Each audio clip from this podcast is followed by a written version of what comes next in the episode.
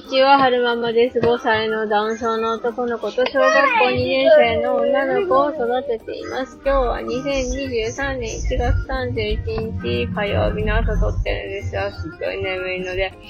喋って眠気を覚まそうと思います。が、何を喋りましょうかね。眠い。とっても眠い。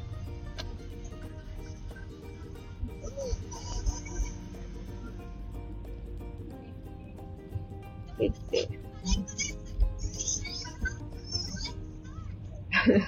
ポチッとしたものは何を喋るか全然思い浮かばない。なんか、あの、ちょっと前に配信した、えー、障害児に否定的な意見に触れてしまっただったかな。そんな感じのタイトルの配信、割と私的にたくさん聞いてくださってもらっていて、嬉しいなって思うんですけれども。まあ、私のリスナーさんは私と同じような考え方の方が多いので、二口コメントはないんですけどね。まあ、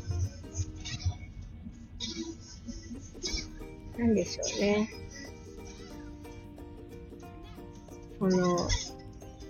Voicy のコテンラジオ的に言うと、優生思考で障害者を排除しようっていう気持ちがね、生まれてしまうのは、まあ、理解はできるんですけど、それだとね、やっぱり、殺人になってしまう恐ろしい考え方だなとは思いますけどね。その前に相模原だでしたっけ？えー、神奈川で起きた障害者の大量殺人事件はそういう優勢思考から生まれたものだし、ナチスドイツの、え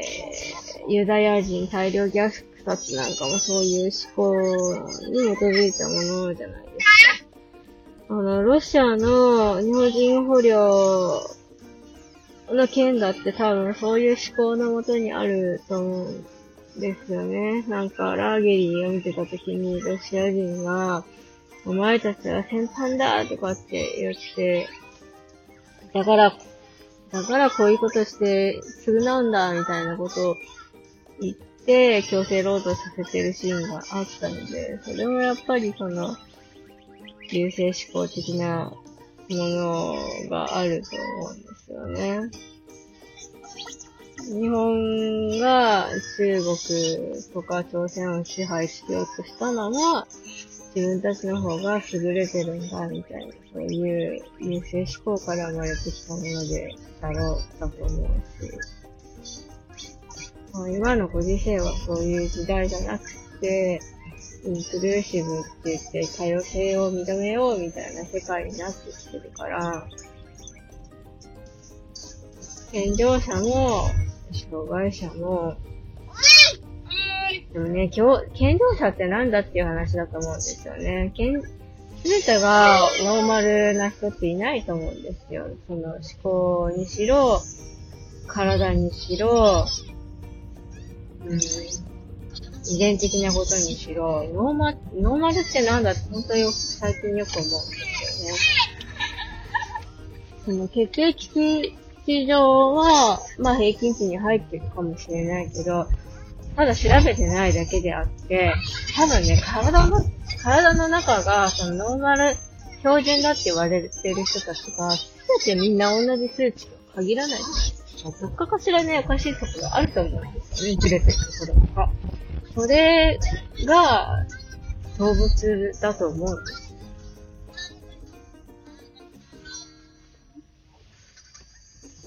全部が全部同じ動物って存在しないと思うんですよね。